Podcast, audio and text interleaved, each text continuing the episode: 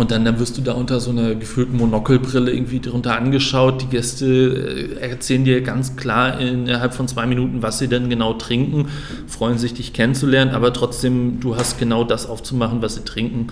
Und dann kommt die Frage, junger Mann, verstehen Sie denn eigentlich was von Wein?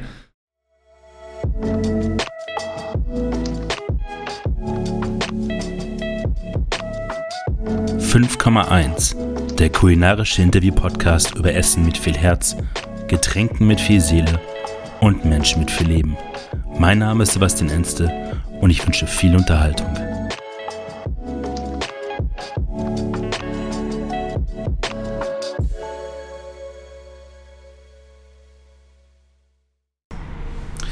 Mein heutiger Gast ist Sebastian Höpfner, Sommelier im Restaurant Français im Steigenberger Frankfurter Hof. Hallo Sebastian. Hi, gute. Die Sternefresser haben dein Arbeitsort, das äh, Français, als das Schlachtross in der gehobenen Frankfurter Gastronomie genannt. Ähm, kannst du dir vorstellen, warum sie es so genannt haben?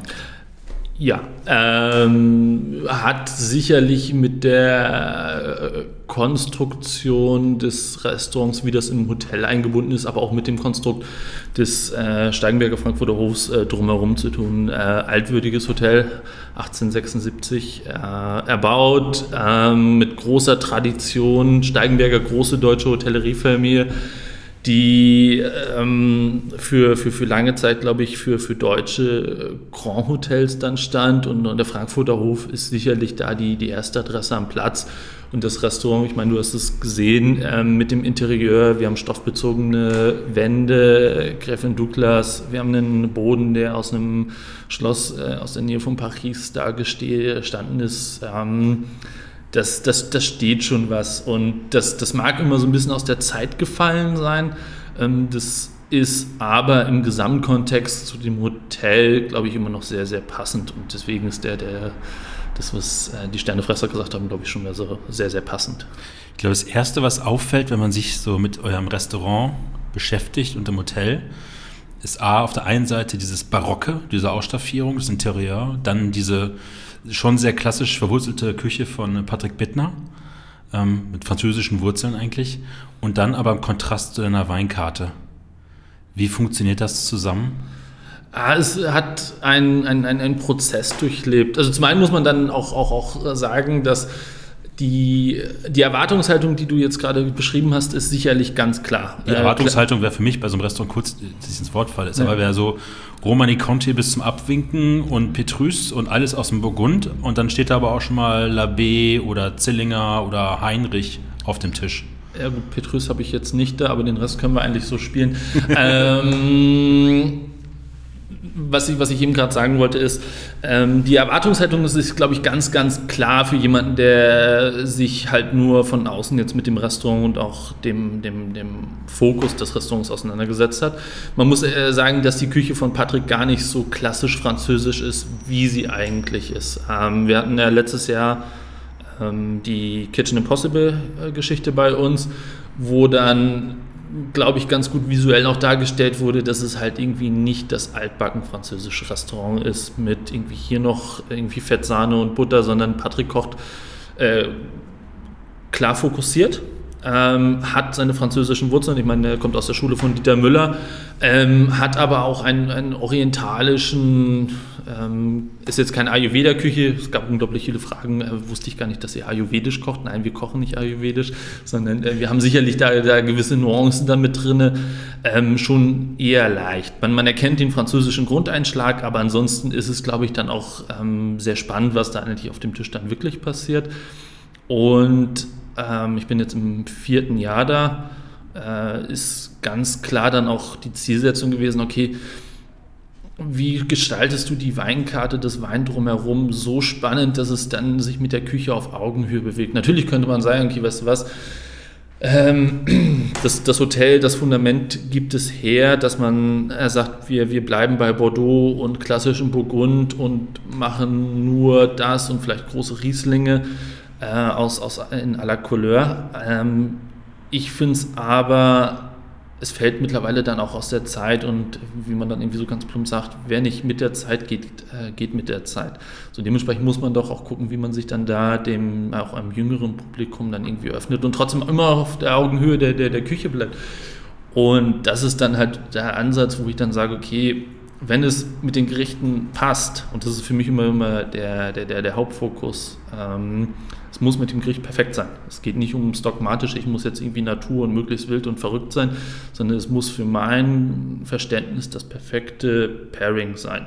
Und wenn sich das dann durch einen, ich sage jetzt mal in Anführungszeichen, wilderen Wein darstellen lässt, dann mache ich das lieber durch einen wilderen Wein. Ich gehe jetzt nochmal einen kleinen Schritt zurück. Als du 2017 die Position dort angenommen hast, was für eine Weinkarte hast du dort vorgefunden?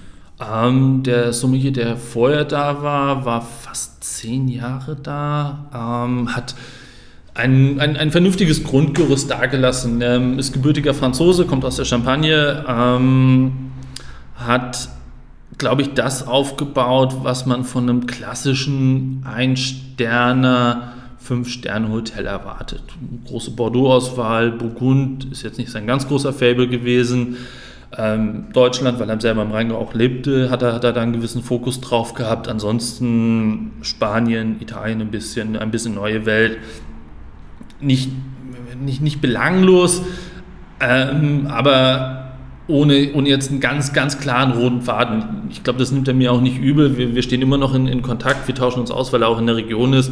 Er sagt schon, dass ich ähm, das, das, Weinkonzept komplett umgedreht habe. Und das ist auch, auch das, was, was die Arbeit auch, auch sehr, sehr spannend macht, äh, wenn man als, als junger Sommelier dann in so eine Position kommt, dass man äh, nicht 50.000 Euro irgendwie auf den Tisch gelegt bekommt und sagt, okay, mach mal den Keller so, wie du dir das vorstellst, sondern dass man sich da ja auch dann reinarbeitet, dass man sagt, okay, welche Positionen funktionieren, welche Positionen mag ich, wohinter stehe ich, was sind Sachen, das, das mag ich nicht mehr oder, oder das, das passt, glaube ich, auch nicht mehr zu meiner Philosophie, dass man die dann ja, abverkauft, nicht verramscht oder verschleudert, sondern auch, auch, damit auch immer noch den Gast glücklich macht und dadurch dann Kapazitäten für, für neue Sachen schafft. War dir und im Haus klar, als du dort die Stelle angefangen hast, dass sich dann auch Weine anderer Machart, anderer Winzer in die Weinkarte bewegen werden? Oder war es ein Prozess, der erst mit der Anstellung so langsam angeschubst worden ist bei dir?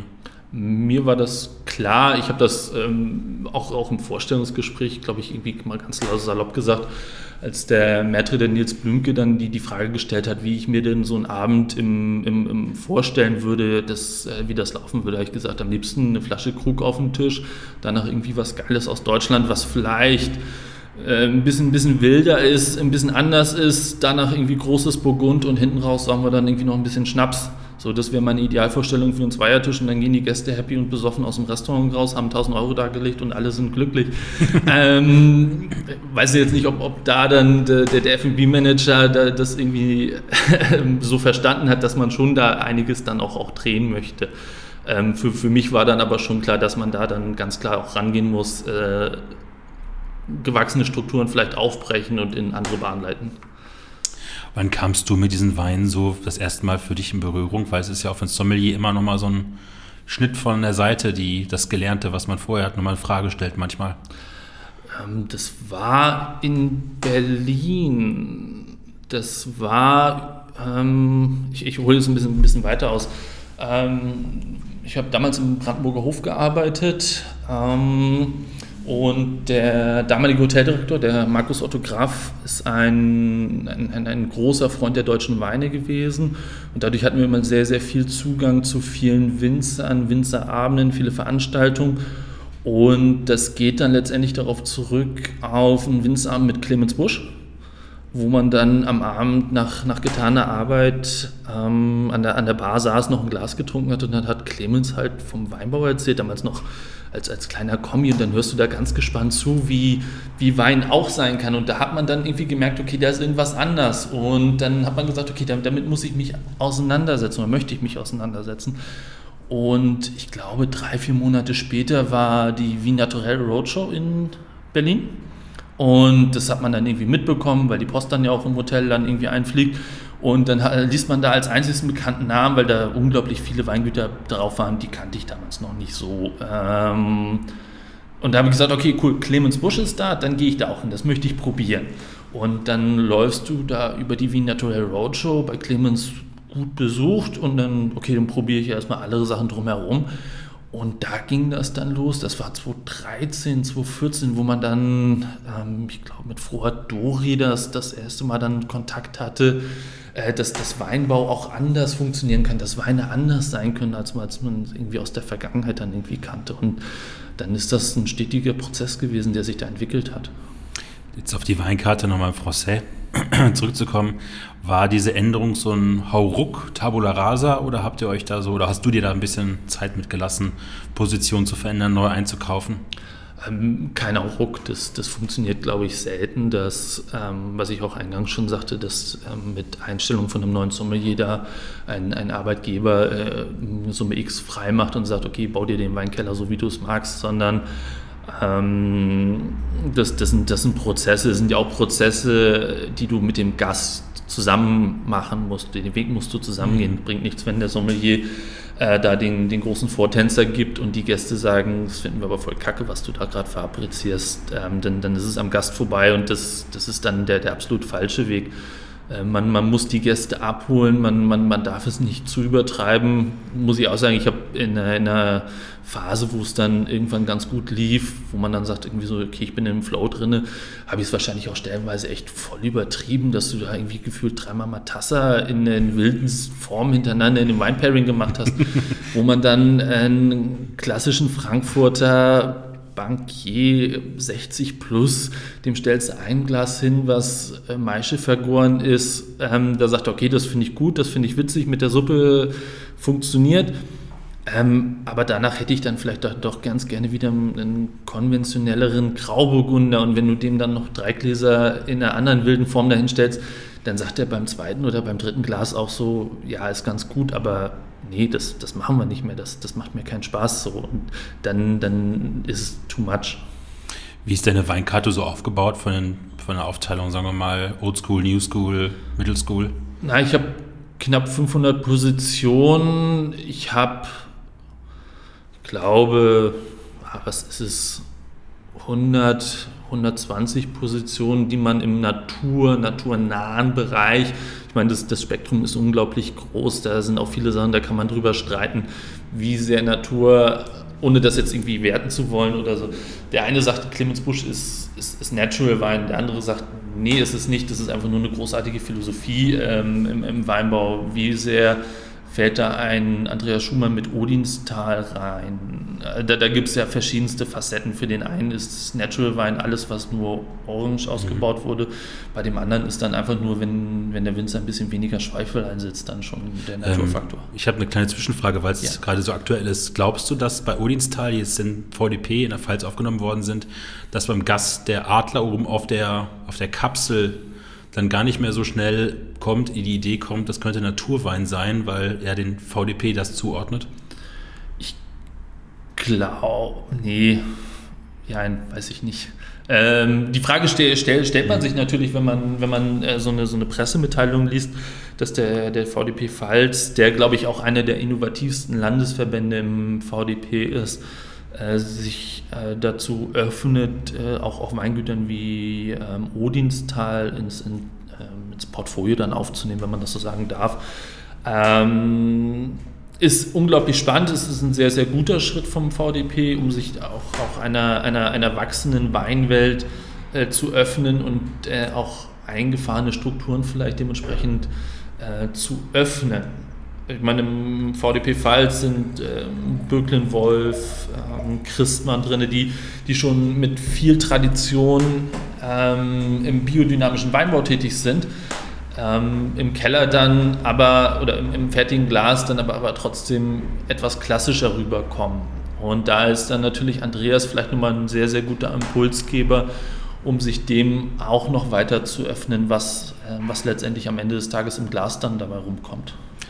Ich habe ähm, in, der, in der Folge heute Morgen mit Christian Liebherz das auch schon gestellt. Ich stelle es jetzt dir mal auch. Ähm, so als Sommelier sind ja so Menschenkenntnis und Kommunikation ganz entscheidend. Wie sehr muss man bei deiner Weinkarte den Gast versuchen, auch noch ein Stück vorher zu lesen, ob der dafür aufnahmebereit ist, sagen wir mal auch mal Tassa? zu mögen, zu wollen, zu schon, probieren? Schon, schon. Ähm, ist, glaube ich, im Restaurant auch nochmal ähm, die Notwendigkeiten anderer Skill, den, den der Gast in einem relativ schnellen Zeitfenster oder einem kleinen Zeitfenster zu lesen. Ähm, Christian sagte es, glaube ich, vorhin, irgendwie mit einem lila T-Shirt, der möchte unbedingt Trousseau trinken. Ähm, du erkennst bei vielen Gästen oder bei einigen Gästen, das macht keinen Sinn. Da haben, haben wir beide keinen Spaß dran. Ähm, ich kann am, am, am, Tisch großartig darüber erzählen, wie es im, im Weinberg ausschaut und wie toll im Keller gearbeitet wird. Der Gast möchte am Ende des Abends dann vielleicht einfach dann doch nur das, das Moet-Label irgendwie am Tisch stehen sehen, ähm, den Dom Perignon, weil er das nur trinkt und das sein Lieblingschampagner trinkt. Und da, da führt dann auch kein Weg drum herum. Da ist ein Winzer-Champagner und wenn er noch so toll gemacht ist, interessiert den Gast einfach nicht. Das gibt vielleicht gewisse Signale, man, man, man darf sich da irgendwie davon nicht täuschen lassen, aber im, im Restaurant ist es, glaube ich, schon sehr wichtig, da auch schnell ein Gespür dafür zu bekommen, was Phase ist. Wir waren heute Morgen einmal kurz da, um das mal anzugucken. Ist ja schon ein Riesenhaus, ein Riesenapparat, äh, der da funktioniert. Wie viel freie Hand lässt man dir so bei der Weineinkauf, Weinauswahl? Weil ich kenne das ja, dass du immer einen F&B-Manager Beispiel hast oder auch Prozesse ein bisschen länger dauern als in kleinen Restaurants. Ich, ich, ich, ich erzähle jetzt mal aus dem Nähkästchen, man, man möge es mir nachsehen, wenn Felix vielleicht zuhört oder sowas. Ähm, zum Anfang war es, war es glaube ich, äh, von, von meiner Seite aus auch, auch ein sehr, sehr großes Grenzen ausloten. Okay, wie weit kannst du gehen, wie weit kannst du die Budgets ausreizen, ohne dass das jemanden auf, äh, nicht auffällt, aber bis man sagt, okay, Höpfner, äh, einkaufen ist ja schön und gut, aber jetzt verkauf den Kram doch auch mal, den du eingekauft hast. Ähm, es gab irgendwann mal das, das Gespräch, wo bei uns aus dem Controlling so der Satz äh, kam, uns ist eigentlich unterm Strich egal, ob du da jetzt irgendwie 100 Weine hast oder zwei Ferraris. Wenn du sie verkaufst, dann verkaufst du sie. Aber wir einigen uns bitte auf Summe X, die da im Gesamtwert unten steht. Und das ist das, wo wir uns dann irgendwie drin bewegen. Wie du es am Ende des Tages gestaltest, ist mir schon sehr freigestellt. Äh, findet viel in der Kommunikation statt, findet viel auf Augenhöhe statt. Ähm, mit Küche, das ist natürlich auch ganz, ganz wichtig, dass äh, Patrick Bittner da äh, im, im Boot mit ist. Und auch, auch natürlich mit dem FB-Manager, mit Felix Riedel. Wir probieren viel, wir sprechen über vieles. Ähm, man lässt mir da dann aber schon am Ende des Tages viel Leine, dass man einfach sagt, okay, wichtig ist, der Gast muss zufrieden sein und deine Zahlen müssen stimmen. Also kalkulier es ordentlich, arbeite ordentlich mit dem Weinkeller und dann wenn der Gast da zufrieden ist, dann, dann mach halt so. Es gibt gewisse Vorstellungen, ähm, was, was funktionieren muss. Das sehe ich aber auch selber ein. Dafür arbeite ich in, dem, in, der, in der Branche dann auch schon lang genug. Bringt nichts, wenn ich ein, ein, ein Champagner-Label wie Moe irgendwie komplett von der Karte verbannen. Kann man darüber streiten, ist jetzt irgendwie auch immer nur an, an gewissen Namen dann irgendwie hochgezogen, kann auch andere Labels sein. Ähm, wenn wir aber eine Präsidentensuite irgendwie für 13.000 Euro die Nacht vermieten und wenn da dann ein XY sitzt und der möchte unbedingt Moe trinken und dann sage ich dem, nee, Moe haben wir nicht mehr, weil ich das voll kacke finde, ähm, dann kannst du davon ausgehen, dass ich am nächsten Tag irgendwie ins, ins Büro gezitiert werde und dann wird gefragt, Höpfner, äh, der zahlt 13.000 Euro die Nacht und warum können wir den mit dem Champagner hinstellen? Und das ist jetzt nicht, weil Moe irgendwie nicht verfügbar ist, sondern die haben ja schon ein paar Flaschen mehr, die sie verkaufen. Wie erklärungsbedürftig waren so manche Weine am Anfang? Ich gehe jetzt mal so ein bisschen auf die Stammgäste, die dann vielleicht auch andere Weine vorher kannten und dann kommt dann was ins Glas, was sie vielleicht gar nicht so kannten. Sehr. Das, ähm, ich ich, ich habe da noch eine Situation relativ jung irgendwie im Kopf, das hat sich bei mir ziemlich angebrannt, weil das auch, auch glaube ich, ein bisschen symbolisch dann für, für die Arbeit da noch steht. Ähm, du stehst da irgendwie in dem ersten Monat, also nicht wie ein junges Rehkitz vorm, vorm Auto, aber trotzdem, wenn man, wenn man irgendwo neu anfängt, dann, dann ist es ja doch viel neu, viele Strukturen. Du lernst die Gäste jetzt erst so langsam kennen. Und dann, dann wirst du da unter so einer gefühlten Monokelbrille irgendwie drunter angeschaut. Die Gäste äh, erzählen dir ganz klar innerhalb von zwei Minuten, was sie denn genau trinken, freuen sich, dich kennenzulernen, aber trotzdem, du hast genau das aufzumachen, was sie trinken. Und dann kommt die Frage, junger Mann, verstehen Sie denn eigentlich was von Wein? Und wo man dann auch irgendwie äh, immer, immer den Spagat schaffen muss, dass, dass man sich das irgendwie dann auch nicht zu persönlich nimmt. Äh, und das sind Sachen, da stellt so ein kleines Probeglas irgendwann mal mit daneben zu dem, was sie bestellt haben. Dann, dann erzählt man, wie gearbeitet wird, was die Idee dann auch dahinter ist von dem Winzer. Das ist, das ist unglaublich viel Kommunikation und Transportation ins Restaurant. Und wenn man das mit, mit viel Enthusiasmus und Begeisterung macht, dann, dann verstehen die Gäste das auch irgendwann. Es, es muss keiner das trinken. Das ist äh, das Schöne bei der großen Weinkarte, dass man auch, auch einem klassischen Weintrinker, glaube ich, immer noch schöne Weine anbieten kann. Und das ist, glaube ich, auch, auch wichtig in dem Format, wo wir uns bewegen. Ähm, aber es ist halt auch schön, Alternativen aufzuzeigen. Und ich bin kein Böse, der sagt, du, das trübe Zeug trinkst du alleine. Mach ich nicht. Mach, mach ich nicht. Mach den Weil auf, ist gut. Wie durchmischt ist so euer Publikum, so von Stammgästen, älter, jünger? Ah, Gott sei Dank äh, haben wir ein, ein, ein sehr, sehr treues und auch sehr großes Stammpublikum. Also du kannst bei vielen Gästen den Kalender und die Uhr danach stellen, in welchem Turnus die, die kommen. Das hat, glaube ich, auch bei uns was damit zu tun, in welchem Turnus sich das Menü bewegt. Bei uns ist es so, wir, wir ändern das Menü im Monats-, anderthalb Monatsturnus, immer auf die Saison, äh, den Produkten angepasst. Aber bei uns ändert sich immer komplett alles. Vom Fingerfood bis hin zum Dip zum Brot, bis hin zu den Petitfours, machen wir eigentlich immer einen kompletten Turnaround. Und da sind die Gäste dann, vor allem auch unsere Stammgäste, dann immer neugierig, ähm, wenn dann das neue Menü kommt. Und das Altersschnitt ist sicherlich, ah, ich möchte jetzt keinem zu nahe treten, aber wahrscheinlich schon 50 plus, wenn nicht sogar nicht 60 plus. Ähm, wir haben verschiedene Aktionen, wo man dann auch sagt, okay, wir, wir, möchten uns einem jüngeren Publikum öffnen. Wir haben, glaube ich, einen sehr, sehr fair kalkulierten äh, Mittagstisch mit, mit drei Gängen und dadurch kommt dann auch, auch eine jüngere Bewegung rein. Ich glaube auch, dass der, der Frankfurter Markt sich dementsprechend ein bisschen äußert. Und vielleicht tue ich mit den Weinen, die dann vielleicht auch ein bisschen dem jüngeren Publikum offen sind, meinen mein kleinen Teil dazu bei, dass wir auch ein jüngeres Publikum dann ins Restaurant bekommen. Wenn ich bei euch so bei Instagram, bei dir zum Beispiel mal abends sehe, was so an Flaschen da auf den Tischen stehen, da verschwinden so ganz oft diese dogmatischen Grenzen zwischen konventionellen Wein und, ich sage jetzt mal mal Naturwein, so ein Begriff zu nehmen, wir haben heute Morgen ja. schon diskutiert darüber, ähm, wo wir bei Facebook und Konsorten immer einen harten Fight haben. ähm, das löst sich dann komplett bei dir auf abends, oder? Ja, weil es, es, es bringt ja nichts. Ähm, die, die, Gäste kommen zu uns. Wir haben kein Gast, der zu uns kommt, äh, weil er, weil er am Verhungern ist, sondern die Gäste möchten zu uns kommen, weil sie ein Erlebnis haben. Natürlich haben wir auch die Business-Gäste, die einfach nur in Ruhe ihr Business durchziehen wollen und eine gewisse Distanz dann im, im Restaurant auch schätzen und äh, auch äh, Diskretion und die, die Professionalität äh, des so eines Hauses schätzen. Aber ansonsten geht es ja eigentlich darum, Erlebnisse zu schaffen. So, und wenn du das Erlebnis schaffen willst, dann möchtest du kein Streitgespräch an dem mhm. Abend haben und ich bin kein ähm, kein, kein, kein Lehrer oder kein Oberlehrer, sondern ich habe versucht oder ich versuche, das ist auch ein ständig wachsender Prozess, eine, eine Weinkarte ist für mich ein unglaublich lebendiges Objekt, ähm, die Weinkarte so zu gestalten, dass nur Weine auf der Karte sind, wo ich weiß, dass absolut vernünftig im Weinberg gearbeitet wird. Wenn sie biozertifiziert sind, sind sie biozertifiziert. Wenn sie biodynamisch sind, dann sind sie biodynamisch. Und wenn nicht, äh, aber da trotzdem sauber gearbeitet wird, dann habe ich damit auch kein Problem.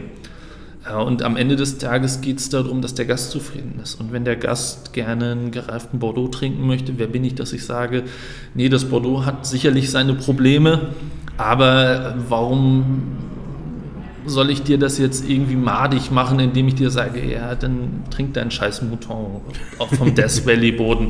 So, nein, Bullshit, ich probiere es immer gerne. Ich finde, es ist auch extrem wichtig ähm, da mit offenen Augen durch die Weinwelt zu gehen, auch, auch immer wieder nachzuprobieren. Und ein alter Bordeaux hat, oder, oder ein gereifter Bordeaux, ein vernünftiger Bordeaux, hat da auch irgendwie immer noch seine Berechtigung.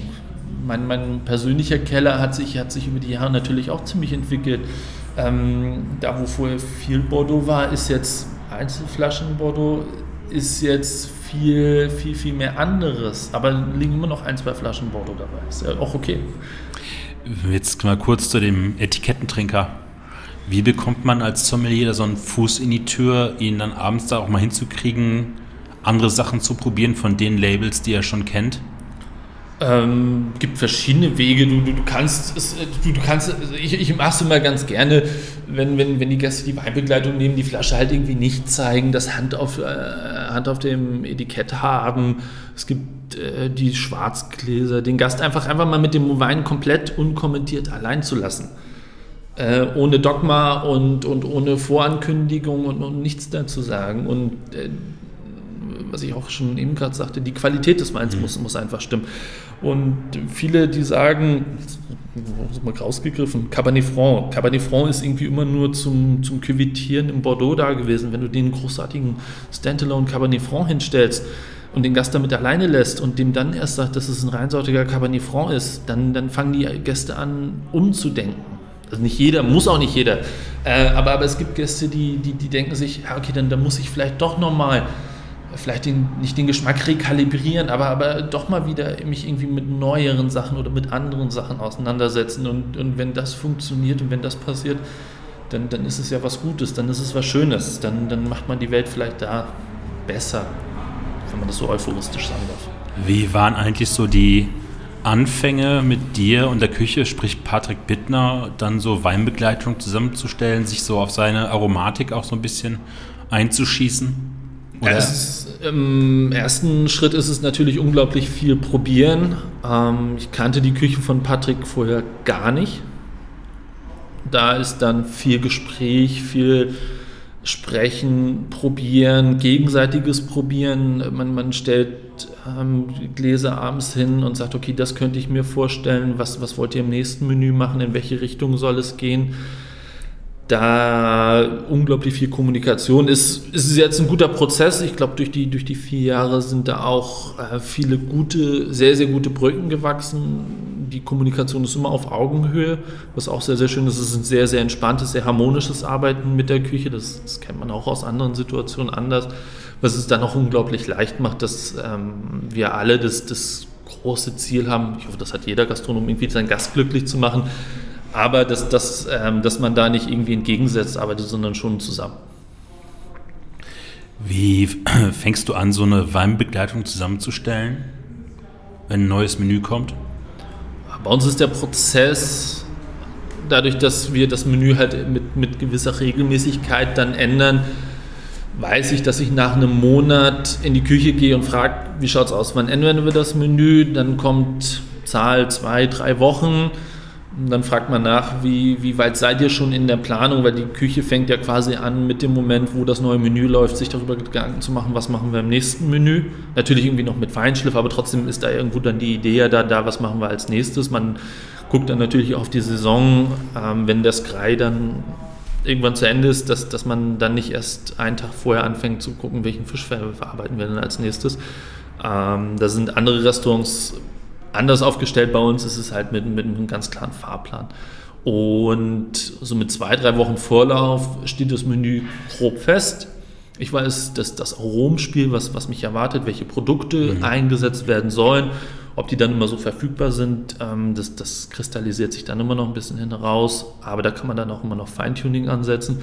Und dann ist es ähm, überlegen, ja, nicht lesen oder so. Ich weiß, was ich im Keller habe. Mhm. Und probieren, miteinander sprechen, in welche Richtung wird es, wird es eher spicy, was haben wir für eine Süße, was haben wir für eine Säure, dann, dann schreibt man sich die ersten Flights zusammen und dann, dann probiert man irgendwann zusammen und dann, dann steht das eigentlich auch soweit. Das ist eigentlich mittlerweile durch die Routine eigentlich ein relativ entspannter Prozess geworden. Was sagt der so mal zu den Pairings, weil der Wein steht ja direkt neben seinem Gericht? Patrick trinkt ganz gerne Rotwein, das ist eher der Rotweintrinker. Ähm, ist bei vielen Sachen, sagt er, okay, das findet er sehr, sehr cool. Er, er mag die Entwicklung, das ist auch, auch das, das was, was für mich sehr, sehr ausschlaggebend ist. Und er sagt, das kennt er bei vielen Sachen so nicht. Ähm, er kennt viele Weingüter auch, auch nicht. Da sind wir natürlich auch viel am Sprechen. Da erzähle ich dann auch, ähm, oder da mache ich dann genau das Gleiche, was ich am Gast auch mache. Ähm, und dann sagt er, okay, das kenne ich so nicht, ist jetzt nicht vielleicht immer alles sein Geschmack. Aber er sagt, solange die Gäste zufrieden sind, und darum geht es ihnen und das funktioniert, ist ihm das eigentlich, also jetzt nicht egal, aber findet er gut. Hast du eine Dramaturgie? Also viele deiner Kollegen haben ja so eine Weindramaturgie am Abend. Schon, schon, schon. Da, ähm, bei uns ist das Menü eigentlich immer, also mit einer gewissen Identität immer aufgebaut. Wir starten eigentlich immer mit einer Gänseleber, dann haben wir im zweiten Gang eine Suppe, dann kommen zwei ähm, Zwischengänge, meistens vegetarisch oder, oder ein bisschen fischlastig, dann haben wir einen Fischhauptgang, Fleischhauptgang, Käse, Prädessert, Dessert. Und da versucht man natürlich dann schon den roten Faden und dann auch, auch den Spannungsbogen entsprechend der, der, der beiden Hauptgänge, wenn du das große Menü nimmst, das Achtgang-Menü, ähm, die, die also Wein-Highlights, wenn man, wenn man so sagen möchte, schon auf den Fisch und auf den Fleischgang zu nehmen. Vielleicht sind das nicht immer die aufregendsten Weine, ähm, sind dann, glaube ich, aber immer die nicht die größten Weine, das, das, die Größe des Weins obliegt immer, immer dem, dem Trinker oder dem, dem Gast. Ähm, aber, aber ich glaube, die, die Weine mit dem größten Wohlfühlfaktor. Ähm, ich mag es ganz gerne zum, zum Anfang, den, den Gast mit einem eher entspannteren Geschmacksbild abzuholen, dass, dass er ankommt, dass er sich wohlfühlt. Und dann kann man da mal so das erste Ausrufezeichen setzen, dass man dann halt irgendwie brutal Natur äh, schießt, äh, dass, dass man sagt, okay, hier passieren doch ein paar Sachen, die ein bisschen anders sind.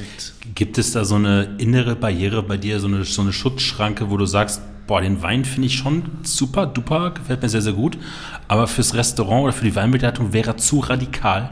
Ja, es gibt, gibt sicherlich Weine und auch, auch Kombinationen und auch abseits der Wein, also des, des klaren Trauben, vergorenen Traubensaftes, äh, Barrieren, wo ich, wo ich sage, das kann ich, glaube ich, nicht machen. Das, dafür stehen wir dann auch nicht. Das, das würde den Gast ja, schon, schon überfordern. Äh, Sake ist ein Thema äh, mit gewissen Bierarten, mit alkoholfreien Cocktails oder mit Milchtrunk oder, oder Brottrunk und ähnlichen Sachen zu arbeiten. Ich finde es unglaublich spannend und, und da, da gibt es eine unglaubliche Entwicklung und ich glaube, dass das Publikum oder dass eine gewisse Art von Publikum sich dem auch mittlerweile sehr, sehr geöffnet hat ist aber nicht unser Thema. Bei manchen Sachen finde ich es schade. Ich weiß aber, dass ich dann am Ende des Abends extrem viel Bruch hätte und ähm, ich mag nicht den, den Gast belehren und überzeugen von irgendwelchen Sachen, die, die einfach nicht, das, das funktioniert nicht, muss nicht sein. Gibt es, also wie ist so die Mischung, sagen wir mal, zwischen konventionellen und nicht konventionellen Weinen bei dir in der Weinbegleitung?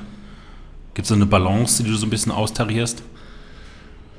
70, 30, 70 schon eher unkonventioneller, 30 so ein bisschen die Wohlfühloasen zu schaffen, was ich gerade schon sagte, so zu den Hauptgängen äh, schon eher die, die entspannteren Weine zu haben, damit das Essen dann auch, auch ganz klar im Vordergrund steht und der Wein begleitet. Es gibt aber auch bei anderen Kombinationen, wo ich sage, okay, das Gericht ist gut, ist aber eher ein leises, ein dezentes Gericht und der Wein, äh, der, der haut dir dann direkt auf die Fresse.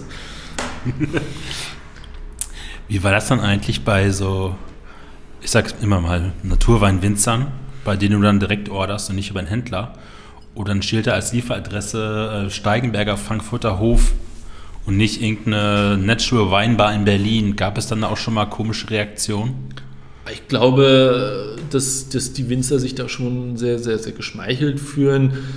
Ich will das jetzt bei uns nicht zu hoch hängen, aber, aber es ist ja schon ein sehr, sehr renommiertes Haus und, und respektiert und, und auch über die Grenzen bekannt. Und ich glaube, den Winzer freut es schon, wenn ähm, ein, ein, ein Restaurant wie bei uns sagt, okay, äh, junge Winzer, es sind ja viele junge Winzer auch aus Deutschland, mein, mein Direktbezug bezieht sich eigentlich hauptsächlich auf Deutschland, wenn man dann in, in diesem Rahmen dann in einer Kontinuität dann auch ausgeschenkt wird und auch ein, ein vermeintliches Klientel die Weine ins Glas bekommt, die ansonsten wahrscheinlich keine Berührungspunkte hätten, weil sie halt nicht auf der Glu Glu sind oder im Salon oder im, in Frankreich, in Paris dann im Septim oder, oder so in die ganz coolen Bars dann gehen.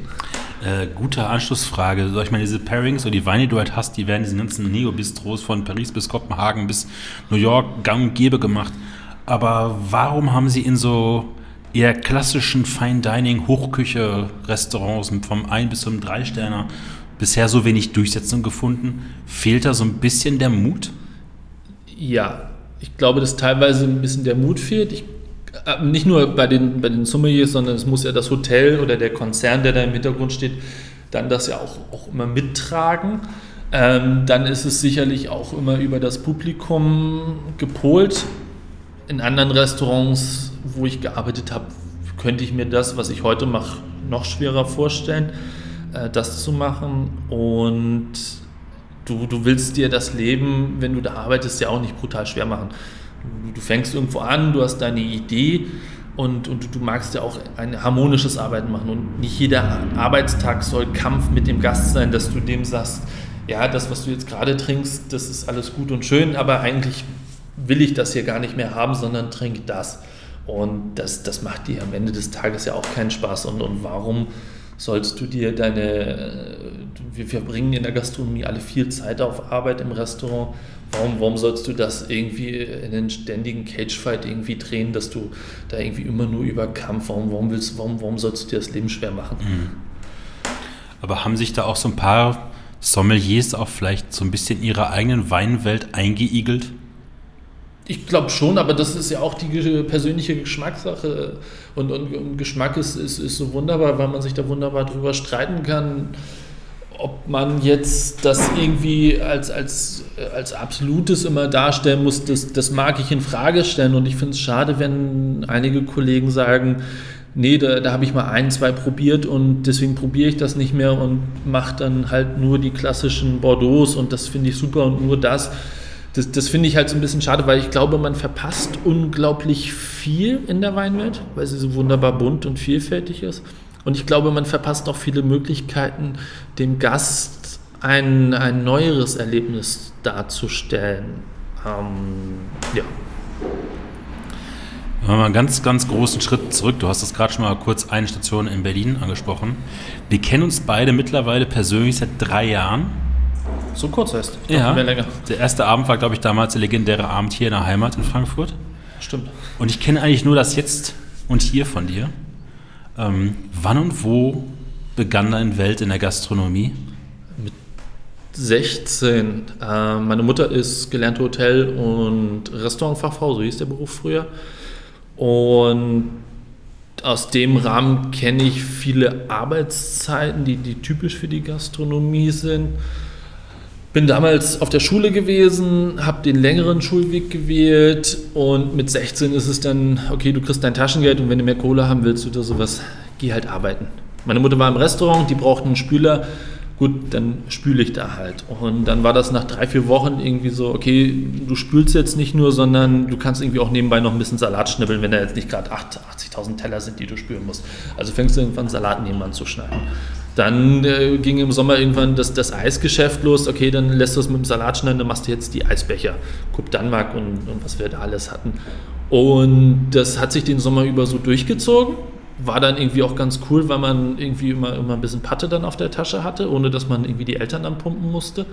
Und das Jahr darauf hat man sich gesagt, nee, das mache ich dieses Jahr nicht mehr. Ich will, wie, wie alle anderen Jungs, äh, damals in Flensburg noch irgendwie am Strand liegen und, und ein bisschen Party und, und Highlife. Ähm, aber am Ende des Tages ist dann doch irgendwie der, der, der schnöde Mammum dann doch irgendwie ein guter Antriebsgeber, dass man sagt, okay, ich mache es doch wieder. Und da ist dann damals unsere Tresenkraft ausgefallen. Dann hieß es irgendwann, Sebastian, kannst du Bier zapfen? Nee, dann habe ich Exkurs Bierzapfen in einer Stunde bekommen und dann hieß es, okay, du machst jetzt hier den Tresen. Und dann war man irgendwann über, über Konditionierung und Training dann irgendwann so schnell, dass man das irgendwie relativ gut hinbekommen hat. Und dann habe ich die Sachen immer, immer schön auf dem Tresen hingestellt, weil ich bin ja nur Tresenkraft gewesen, wo man dann irgendwann angeraunzt wurde im Hochsommer, volles Restaurant. Ja, dann bring den Scheiß doch auch raus, du weißt doch, wo hier die Tische sind. So und, und so hat sich das entwickelt, dass man dann irgendwann aus der Küche dann irgendwann halt nur noch im Restaurant war. Und da ist dann auch mit dem Trinkgeld natürlich auch nochmal ein anderer Faktor und es ist nicht so stickig und man bewegt sich ein bisschen anders und Essen vom, vom Tellerpool ist hoch respektiv, hoch, ganz, ganz großer Respekt für, für, für die Leute, die es machen, aber ich, ich bin dann doch eher lieber am Gast und so hat sich das dann irgendwie immer die ganze Zeit durchgezogen, während der Schulzeit, äh, während des Studiums dann irgendwann auch. Immer, was, was hast du studiert? Ich habe drei Semester BWL angefangen. Oh, Barberjacke und Handy und... Ja, nee, nicht, nicht, nicht so ganz. Äh, schon der Klamottenstil, den ich heute immer noch habe. Nein, und, und da hat sich das ähm, trotzdem immer, immer noch, war, war immer ein fester Bestandteil von mir.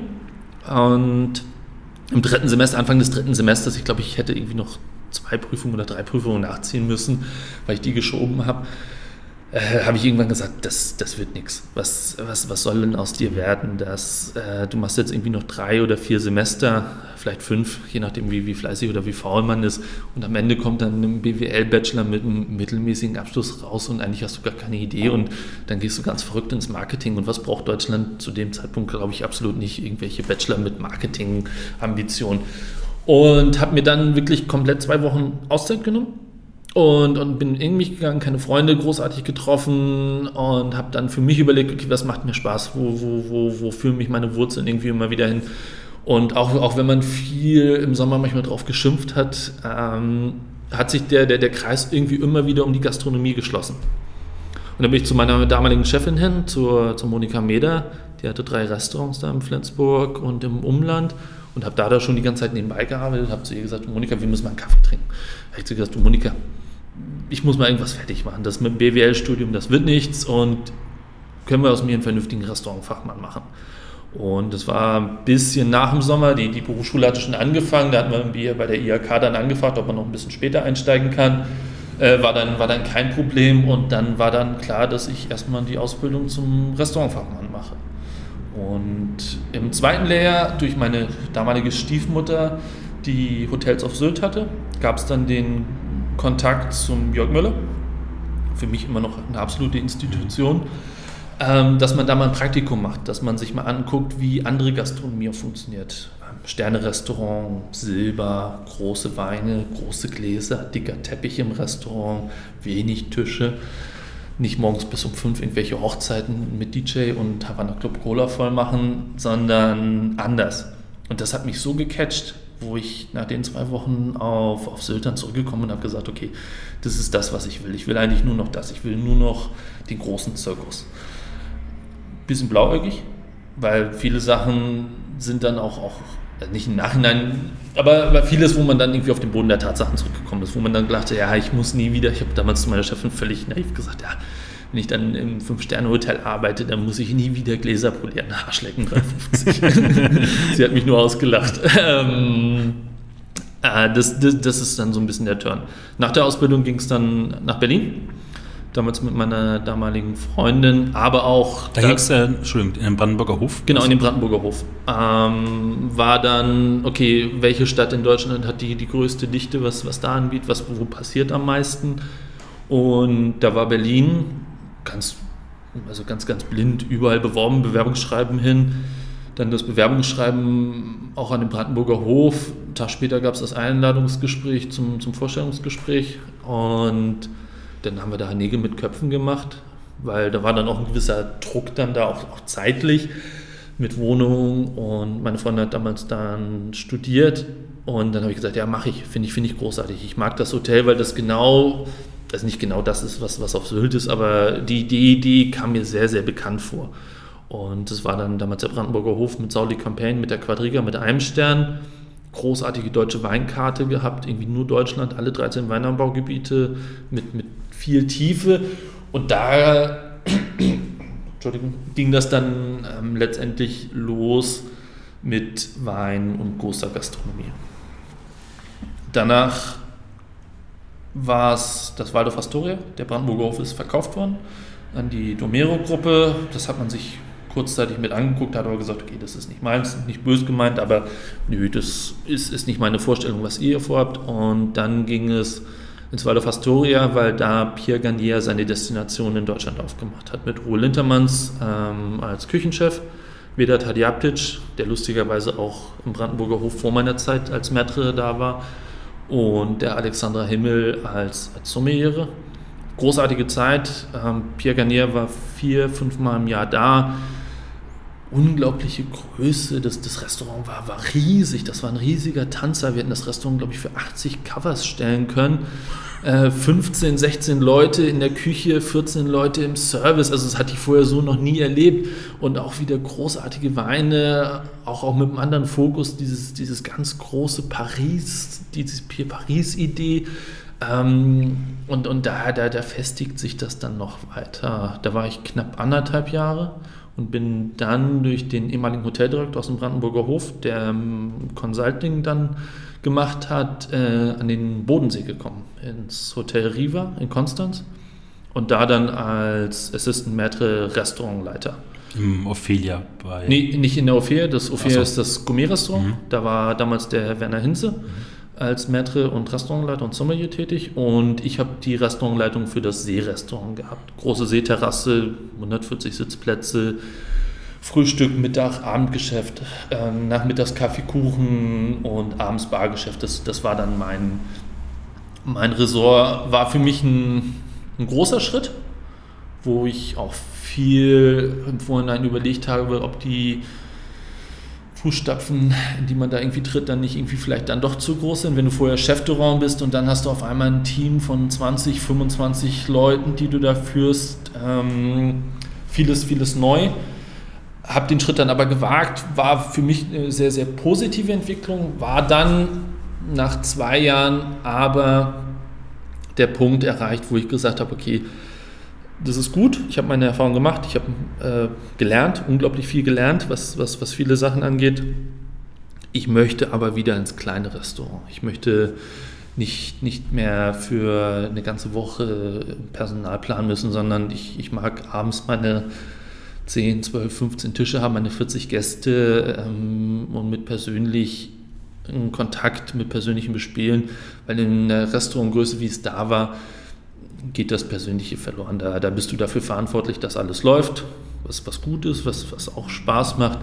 Aber ich bin, bin lieber direkt am Gast. Wann kam der Sprung zum Sommelier dann?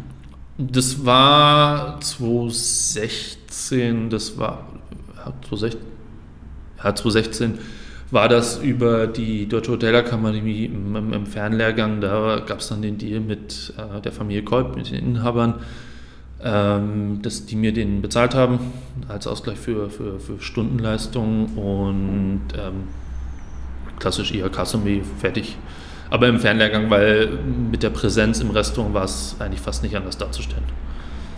Wenn man sich so deine Station anguckt, wo du warst oder wo du auch heute bist, sind das alles sehr klassische Häuser. Ja. Hast du dann Fable für oder hat sich so ein neo-progressives Bistro in Kopenhagen nie ergeben?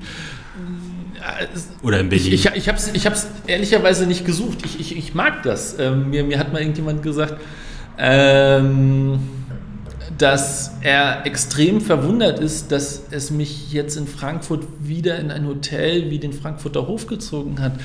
Der, der das gesagt hat, der, der, der begleitet mich schon seit 2012, seitdem ich in Berlin bin. Der kennt den Brandenburger Hof gut, das ist der, der Oliver Spee. Und der sagte zu mir, er, er findet es absolut faszinierend, dass ich jetzt wieder in so ein plüschiges Hotel ähm, wie, wie den Frankfurter Hof gegangen bin, mit dem, wie er mich halt auch privat kennt. Ich meine, du kennst mich auch privat, Mhm. wie, wie ich unterwegs bin und auch, auch mit dem Weinstil, wo ich mich hin entwickelt habe. Ähm, ich, ich mag das einfach un unglaublich gerne. Ich verkleide mich nicht, wenn ich, wenn ich zu Hause bin. Ich verkleide mich ein Stück weit vielleicht, wenn ich im Restaurant mit dem Anzug stehe, weil ich weiß nicht, wann ich das letzte Mal privat einen Anzug anhätte. Ähm, und ich kaufe mir auch keinen mehr für mich privat. ähm, aber, aber nichtsdestotrotz mag ich das. Ich, ich mag das mit ähm, guten Weinen, mit Silber, mit teurem Porzellan, mit weißer Tischdecke, mit klaren Strukturen. Für Problem XY im Unternehmen ist einer da, mit dem ich sprechen kann. Und da muss ich nicht auf eine Person hinlaufen, die irgendwie 20 Baustellen hat und wenn dem das gerade irgendwie zu viel ist oder so, dann ist mein Problem ganz, ganz, ganz weit hinten. Äh, weil das für mich unglaublich viel Kraft und Kapazität kostet, mich auf irgendwelche Nebenschauplätze Mhm. zu, zu konzentrieren. Und ich mag es eigentlich ganz gerne, wenn ich mich nur darauf konzentrieren kann und muss, was am Gast im Restaurant passiert und nicht noch irgendwie, warum funktioniert da hinten die scheiß Lampe nicht. Aber warum gerade dann der Weg nach Frankfurt und dann ins Steigeberger? Was war ausschlaggebend, dass du A, dich beworben hast, B, dann auch gesagt hast, jo, ich unterschreibe den Arbeitsvertrag? Ich habe schon eigentlich immer, immer einen guten Vibe für Frankfurt gehabt. Ich kannte niemanden in Frankfurt, als ich nach Frankfurt Du gekommen bin. kommst aber nicht gebürtig aus Frankfurt. Nein, oder? ich bin gebürtiger Flensburger. Okay. Ähm, ich habe irgendwie aber trotzdem immer schon einen guten Vibe zu, zu Frankfurt gehabt. Das mag viel über die Musik sein. Ähm, Frankfurt Hip-Hop, das, das ist für mich äh, eine, eine der Wiegen der deutschen Hip-Hop-Kultur, sei es über Moses Pelham, sei es über Azad, sei es über Vega. Und man hat dann, ich glaube, glaub, Musik transportiert da extrem viel. Man, man, man, man, man hat so die, das Gefühl dafür, dass man die Stadt vielleicht schon irgendwie sogar so ein bisschen kennt. Ah, okay, da ist jetzt äh, das, äh, das Bahnhofsviertel besungen und äh, da weißt du, dass es rough ist, ohne dass du da gewesen bist. Und ohne dass man irgendwie Zeitungsnachrichten über Kriminalitätsstatistiken sich mal angeguckt hat. Und dann ist, ist dann natürlich die Verbundenheit zur, zur Eintracht auch, auch ganz klar. Ein Verein, den man aus der Ferne betrachtet schon immer irgendwie immer extrem sympathisch fand. Immer ein bisschen anders, immer ein bisschen nicht angepasst, wie wir so schön sagen, die Diva vom Main. Äh, die, die unglaubliche Fankultur, die ja jetzt nicht erst die letzten Jahre da ist, sondern die, die schon irgendwie immer da war. Und dass das drumherum war dann einfach, wo ich gesagt habe, okay, Frankfurt, das, das finde ich cool.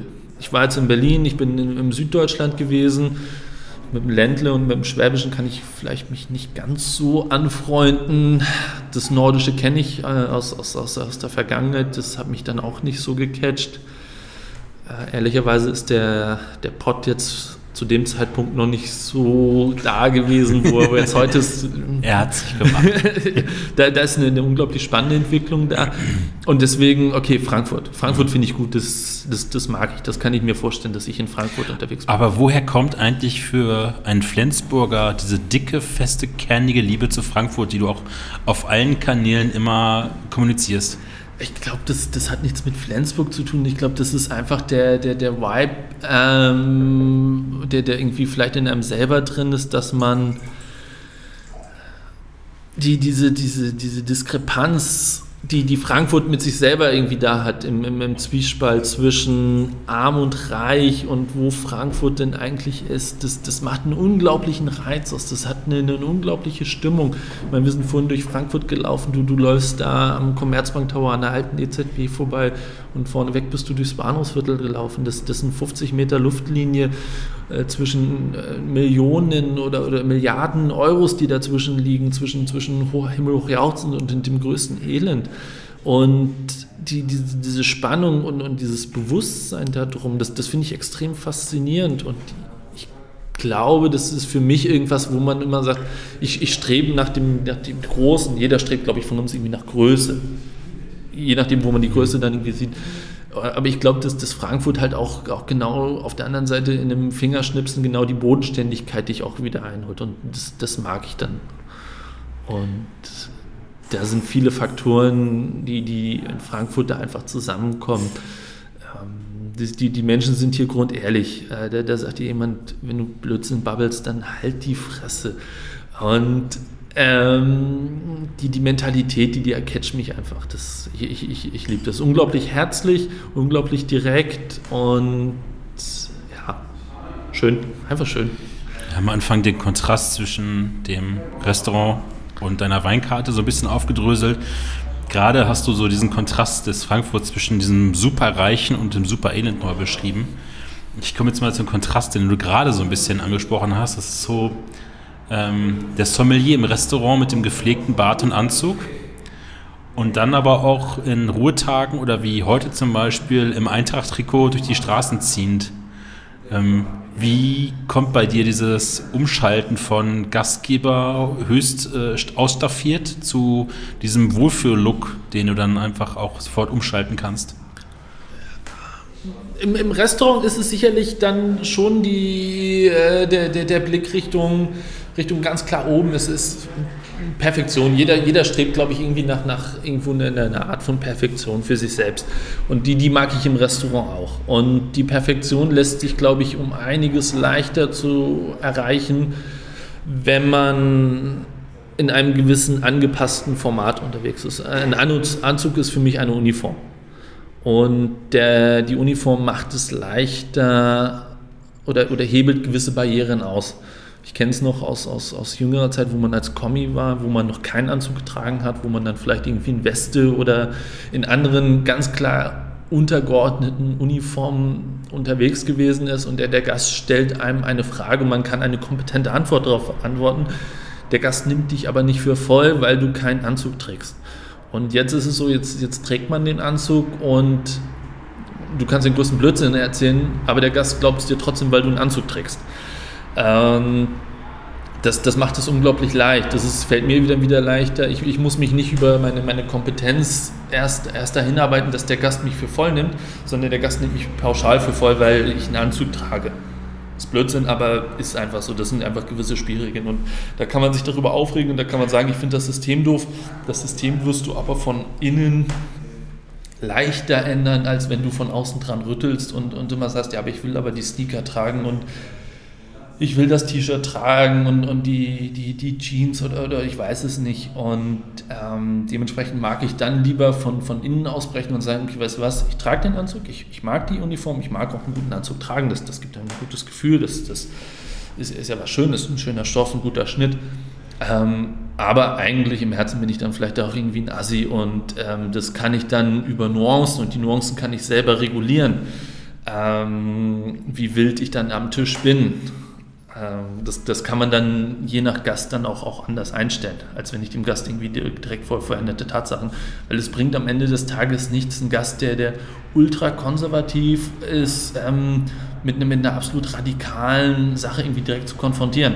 Das bringt dem Gast keinen Spaß, der kommt nicht mehr, der, der, der, der, der findet mich doof und kacke und schreibt eine Beschwerde-E-Mail und was weiß ich was und, und kommt nie wieder. Und ich, ich habe gar nicht die Chance gehabt, den Gast davon zu überzeugen, dass ich äh, trotzdem Einfühlungsvermögen habe und den Gast äh, auch abholen kann und auch abholen möchte. Ich möchte jeden Gast abholen. Man kann es nicht jedem recht machen, fair enough. Aber der, der Anspruch ist ja trotzdem, dass jeder Gast, ähm, der, der zu mir ins Restaurant oder zu uns ins Restaurant kommt, äh, herzlichst willkommen ist. Und ich freue mich über jeden, der, der sich hinsetzt und, und sich von, von mir bedienen lässt und dementsprechend dann auch offen unterwegs ist. Und dann kann man auch mal auf dem Pressefoto der Top 50 Sommelier des äh, Schlemmer-Atlas äh, die Eintracht Hipback tragen und nicht im Anzug bzw. Kompetenzverstärker da ja, stehen. Ich habe ich glaube, auf meiner ersten Prowein, auf der ich war, war ich im Sportsacko, Jeans unterwegs, habe meinen Notizblock dabei gehabt, mein schwarzes Buch, habe mir da einen ganz klaren Plan gehabt, was ich die drei Tage genau abarbeiten möchte, 80.000 äh, Visitenkarten dabei gehabt und kannte natürlich die Winzer auch schon teilweise vorher, die man da irgendwie besuchen wollte. Und bin dann an den Stand vom Christian Daute und der kennt mich halt auch in einem, ja nicht Lodderlook, aber in, in meiner normalen Gusto. Und dann stehen wir da, reden wir und dann sagt er, ja, Sebastian, du bist es. So, wie rennst du denn rum? Was ist denn los mit dir? Reiß dich mal zusammen. Äh, hätte ich gar nicht erkannt. Und der, der, Christian ist da ja auch. Ich meine, das ist ein urschwäbischer äh, Winzer, der aber Meter Riesen, 90, und ein riesen Dreadlock. Meter 90 groß ist und, und ewig lange Dreadlocks hat. Ja. Das, ähm, und, und da war dann für mich der Punkt erreicht, nee, du, du, du brauchst dich nicht zu verstellen, auch nicht im Privaten, sondern sei so, wie du bist. Und, und wir sind, glaube ich, oft genug im Leben irgendwie Schauspieler und, und, und ein bisschen Echtheit. Und, und das ist, glaube ich, dann auch wieder das, was, was Frankfurt irgendwie darstellt. Frankfurt ist sehr echt äh, und, und sehr ehrlich und, und das mag ich und, und so mag ich dann auch sein. Und äh, wenn, du, wenn du mich in, mit Bauchtasche um, um, um die Hüfte oder um den Hals und mit Basecap auf irgendwie nicht für voll nimmst, äh, weil, weil du glaubst, dass die, die Klamotte den, den Unterschied macht und du deswegen nicht mit mir über Wein quatschen kannst oder nicht dezidiert über Wein sprechen kannst oder so, dann ist das dein Problem und nicht mein Problem. Und das ist schade, dass, dass es immer noch so ist, aber ich mag dann auch, auch so ein bisschen den, das klingt jetzt sehr, sehr äh, mit viel Pathos, aber ich mag da irgendwie auch den Klassenkampf dann irgendwie aufbrechen, dass, dass es halt nicht immer der Anzug sein muss, der, äh, der, der, ist, äh, der der Türöffner ist. 2020 hattet ihr noch ein bisschen mehr geschlossen, als es gesetzlich vorgeschrieben war, weil ja. Haus hoch, runterfahren, auffahren bei euch nochmal ein ganz anderer Prozess ist als vielleicht bei einem kleinen Restaurant mit äh, 40 oder 20 Plätzen. Ähm, du hast dann irgendwann gemerkt zu Hause, ich muss mal raus, weiter zu Hause rumsitzen, ist nicht so mein Typus. Und dann bist du bei Julian Renard gewesen, Michael Wagner von Wurgemudheim, Chris Barth, Odinstal und so weiter. Ja. Ähm, warum hast du dann Frankfurt einfach mal kurz verlassen und bist, glaube ich, mitten in der Lesezeit diese ganzen Betriebe abklappern gewesen, ne? Ja, bei uns hat sich äh, das, das quasi mit, mit Ende des, des ersten Lockdowns, ich glaube, der war auf Ende Mai angesetzt, so ein bisschen herauskristallisiert, ähm, okay, wir warten erstmal noch ab. Das hat was mit der Konzernstruktur zu tun. Das ähm, macht viele Sachen sicherlich leichter, macht manche Sachen aber auch ein bisschen schwerer oder, oder ein bisschen träger, um es mal so zu sagen. Und wie, wie du sagst, man, man war dann irgendwie von Mitte, Ende März bis Ende April dann ja irgendwie zu Hause, weil da ging ja gar nichts. Und dann war das Signal, okay, wir warten erstmal noch ab. Und dann äh, hat man ja auch irgendwann mal selber Hummeln im Hintern. Mhm. So, wo man dann auch sagt, okay, ich, ich muss jetzt was machen. Ähm, wir haben jetzt keinen Garten zu Hause, den ich irgendwie hätte 80.000 Mal umgraben können. Äh, gestrichen haben wir, was, was, was zu Hause gestrichen werden müsste. Aufgeräumt ist es. Ähm, und ich, ich mag ja Wein, ich mag Winzer. Und man, man verfügt ja über ein ganz vernünftiges Netzwerk dann auch mit der Zeit, wo man dann gesagt hat, okay, äh, man hat es dann auch aus den Medien entnommen, dass teilweise dann auch, auch Personal, was, was dann ähm, aus, aus dem Ostblock oder aus dem Osten dann irgendwie kommt, äh, teilweise. Der klassische Erntehelfer halt. Ja, viel. Erntehelfer oder, oder Lesehelfer, äh, dass das mit extrem viel Aufwand verbunden ist und die dann teilweise auch nicht kommen. Und, und jeder Winzer freut sich ja, wenn. Ähm, wenn sich da irgendwie eine, eine, halbwegs kompetente Kraft dann vielleicht irgendwie anbietet und sagt, okay, wenn du mir ein Bett hinstellst und irgendwie abends ein Gläschen Wein oder so, dann, äh, dann schaffe ich hier voll mit. Da äh, ist es dann halt auch cool, das, das Netzwerk zu haben. Und da habe ich dann gesagt, okay, dann, dann, dann muss ich dann halt da was machen. Und habe dann mit, mit den befreundeten Winzern dann gesprochen, habe ich gesagt, wie schaut es aus? Und die haben gesagt, ja klar, wir haben zu tun. Ähm, bezahlen tun wir dich vielleicht mit einer Pulle Wein. Und dann, dann ist das auch, auch gut. Und dann sind da viele, viele Eindrücke, weil du lernst ja. Ich wollte gerade fragen, was waren so deine Tätigkeiten, die dort aufgekommen sind? Ja, von, wir haben medikitiert, wir haben gefüllt, wir haben äh, Laubwandmanagement, äh, dann ging es irgendwann die Lese, äh, Stockputzen. Es ist dann nicht nur der Zyklus wie, wie bei, nicht bei vielen, aber wie, wie man es dann irgendwie kennt, dass du zu einer Woche in der Lese dann da bist, sondern halt auch jetzt nicht die ganz spektakulären mhm. Arbeiten mhm. im Sommer, äh, wie, wie hältst du deine Laubwand, irgendwie, dass du die Bestattung ordentlich einstellst. Ähm, ein Keller muss irgendwann auch geputzt werden, Fässer müssen aufgestellt werden. Das, das sind alles Sachen, die man so im normalen Tonus, wenn man einmal im Jahr vielleicht irgendwie für eine Woche auf dem Weingut ist, gar nicht so mitbekommt. Und da sind unglaublich viele spannende Eindrücke nochmal noch mal dazugekommen, zu den sowieso schon irgendwie vorhandenen, auch, auch mit einer anderen Routine, weil es halt irgendwie nicht nur das eine Highlight im Jahr, sondern weil du weißt, okay, ich bin jetzt irgendwie vielleicht für zwei oder für drei Wochen, ich meine, bin bei Odinstal äh, doch äh, relativ lang gewesen, was, was unglaublich schön und auch, auch spannend ist. Und dann sind natürlich auch die Gespräche mit anderen Sommelier-Kollegen, die Maria Rehrmann ist, ist da lang gewesen, wo man sich dann natürlich auch auf vielen Ebenen auch austauscht. Auch die, ja nicht Angst, aber, aber die Ideen, wie, wie, wie sich die Gastronomie entwickelt und was, was passiert mit uns eigentlich wir hatten in Hessen eine 5 Quadratmeter Regel Abstand, äh, die, die eingehalten werden musste. Wie ist das mit 1,50 Meter? Wie ist das mit der Maske? Wie geht Gastronomie weiter? Wie erfindet sich Gastronomie mhm. neu? Was, was passiert? Äh, und da, da, da konnte man unglaublich viel für sich rausziehen und das hat mir unglaublich gut getan. Ähm, du es gerade sagtest mit der Maria Rehrmann, die habe ich dann auch auf Odinstal getroffen. Mhm. Das war, glaube ich, in der Zeit auch für so ein paar Leute, also wie Maria und für dich auch so ein bisschen wie so ein kleiner Hort, kann man das sagen? Maria in wieder Umwälzung, das, äh, wenn Dom verlassen, dann wieder zurück nach Berlin, ja. du mal raus und auf Odinstal ist dann so ein bisschen wie so eine Insel im Meer. Ja, Odinstal ist, ist für mich eh einer der, der schönsten Weinspots, äh, die, die ich überhaupt kenne. Und man hat ja schon ein bisschen was gesehen. Das ist eine unglaubliche Oase. Da oben, was, was Andreas und auch, auch die Familie Hensel ähm, dahingestellt haben und meine, meine Freundin Laura, die hat mit Ende des Lockdowns wieder komplett voll gearbeitet. Und da ist natürlich dann schon irgendwie, ja, such dir eine Beschäftigung, geh mir nicht auf, auf den Keks, weil ich meine, du hast es selbst, du hast, du hast ein Kind. Äh, wenn ein Kind sich nicht austoben kann und, und irgendwie ist ein Mann dann ja irgendwie dann auch immer noch Kind geblieben, äh, kann, unglaublich viel Energie und was willst du machen? Den ganzen Tag saufen und irgendwie auf der Couch hocken oder sowas ist jetzt auch nicht irgendwie sinnfüllend, sondern dann, dann geht man halt dahin. Und wenn man dazu noch irgendwie was Sinnstiftendes machen kann, ist, ist ja umso besser für die persönliche Erfahrung und dann halt auch noch im Wingert. Was war das Wichtigste, außer abends erschöpft ins Bett zu fallen an diesen Stationen, Erfahrungen? Der Austausch, das, ähm, die, die Selbstverständlichkeit. Ähm, sei es morgens beim Kaffee, man, man, man spricht über das, was irgendwie am Tag anliegt, man, man kann doofe Fragen, also Anführungszeichen, irgendwie doofe Fragen stellen, die man vorher vielleicht irgendwie noch nie so gestellt hat oder man kann über, über was man irgendwie die ganzen Jahre über irgendwie gelernt hat, äh, sprechen und, und vielleicht auch in einem anderen Blickwinkel mal betrachten und auch diskutieren. Und, und ich glaube, dass man dem Winzer vielleicht auch in der, mit, mit einem anderen Zeitfenster vielleicht auch andere Sachen mal, mal darstellen kann, wie, wie Gäste auf viele Sachen reagieren. Ich meine, die Winzer haben mhm. Veranstaltungen, die kennen Gäste, aber wenn du aus, aus dem kompletten Nähkästchen, aus dem Alltag erzählen kannst, ohne dass du irgendwie sagst, okay, um 18 Uhr muss ich aber wieder weiter, weil ich irgendwie noch zu drei anderen Winzern muss, ähm, dann, dann kann der Winzer da, glaube ich, auch, auch gut von profitieren, dass, dass man da viel austauscht, viel miteinander sprechen. Sollten Sommeliers das vielleicht so ein bisschen für sich mitnehmen, auch nach der Pandemie, nicht nur beim Winzer vorbeizuschauen, um mal den Keller zu küssen, die Weine durchzuprobieren, sondern auch mal sich mal für ein paar Tage Zeit nehmen, äh, auf dem Betrieb oder im Betrieb zu arbeiten und vielleicht auch dann die Morgensonnenaufgang auf Odinstal anzugucken.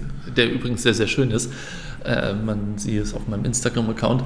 Nein, ähm, sicherlich ist das etwas, was, was sehr, sehr wünschenswert ist. Aber sagen wir jetzt auch realistisch, wenn irgendwann äh, der ganze Quatsch, äh, Quatsch im, im, Anführungszeichen natürlich, äh, wenn, wenn das alles sich irgendwann mal wieder normalisiert hat oder ein, ein, ein Normal wieder da ist, ähm, ist das mit der Zeit sicherlich eine ganz, ganz große Frage, wo die Zeit dann ist.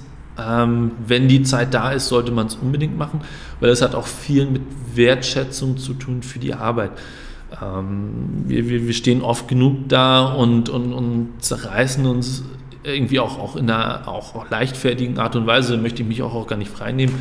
Äh, in der Vergangenheit äh, über Winzer XY, das, was, was da für ein Kack passiert und was da für eine Scheiße ist oder ähm, aber nichtsdestotrotz ist es immer noch ein, ein ehrliches Handwerk und der Winzer steht von morgens halb fünf im Sommer, weil es einfach brutal warm mittlerweile ist, bis abends um, um was weiß ich was, irgendwie im Wingert oder im Keller und ähm, macht sich seine Gedanken und, und muss, muss, muss auf verschiedensten Baustellen unterwegs sein. Da, da muss Vertrieb dabei sein, da, da muss Marketing dabei sein, da, da ist Buchhaltung bei vielen Winzern ja auch noch immer, immer auch nur ein Thema, das, was irgendwie auf alles eine Person gemünzt ist.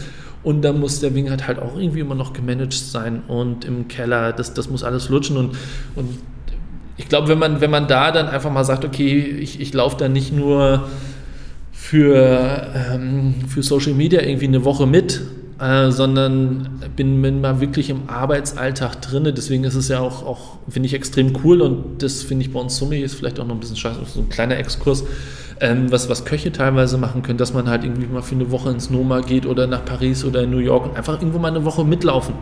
Und nicht immer nur, okay, ich gucke da jetzt einmal irgendwie vier Stunden über die Schulter und setze mich dann abends hin und, und sage, ich habe mir das mal angeguckt, sondern stehe da um, morgens um neun und fange an, das Gemüse mit zu putzen. Und das, das würde vielleicht einigen Kollegen, und, und ich habe es mir eigentlich auch fest vorgenommen, das, das in meinem Jahresturnus zu integrieren, ähm, dann noch mehr zu machen.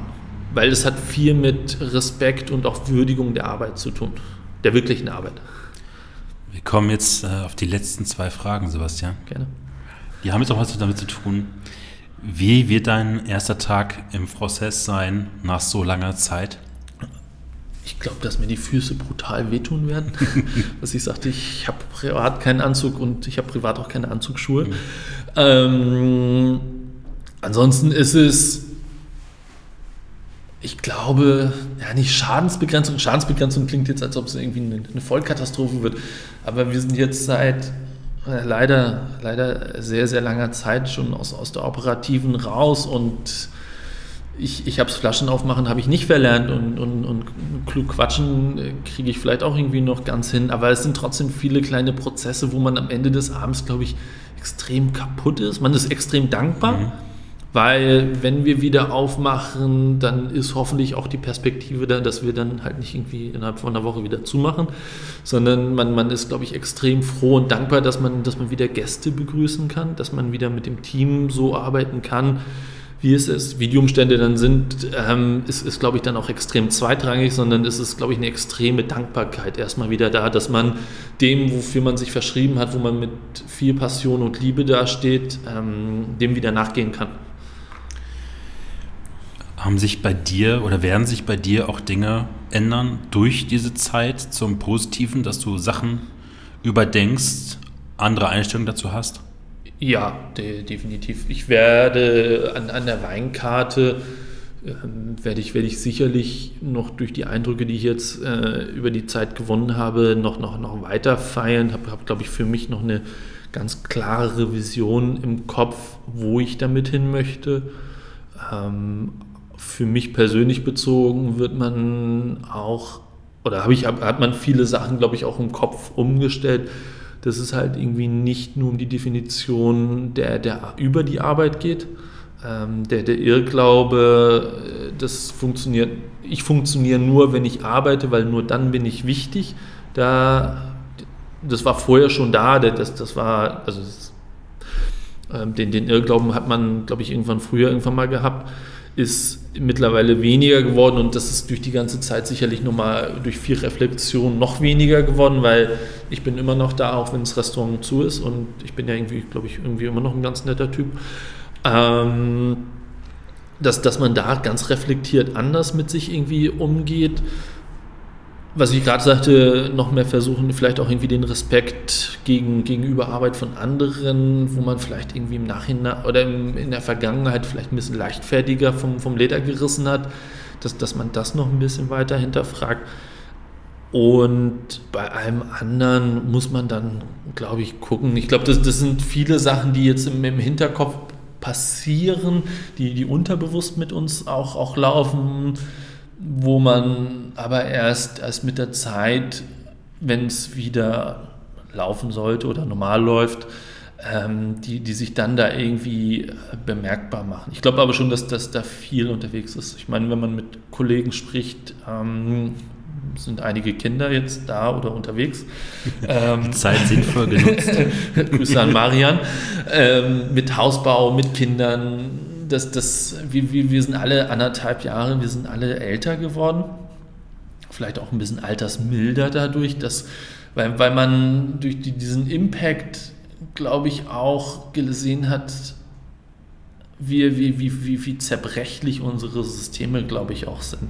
Man, man hat in der Vergangenheit immer gesagt, ja, ich glaube, wenn du in der Küche genauso wie im Service, ja, wenn du in die Gastronomie gehst, wirst du immer Arbeit haben. Es wird mhm. immer gegessen werden. So, und da muss immer einer stehen, der es kocht und es muss immer einer sein, der es irgendwie rausbringt.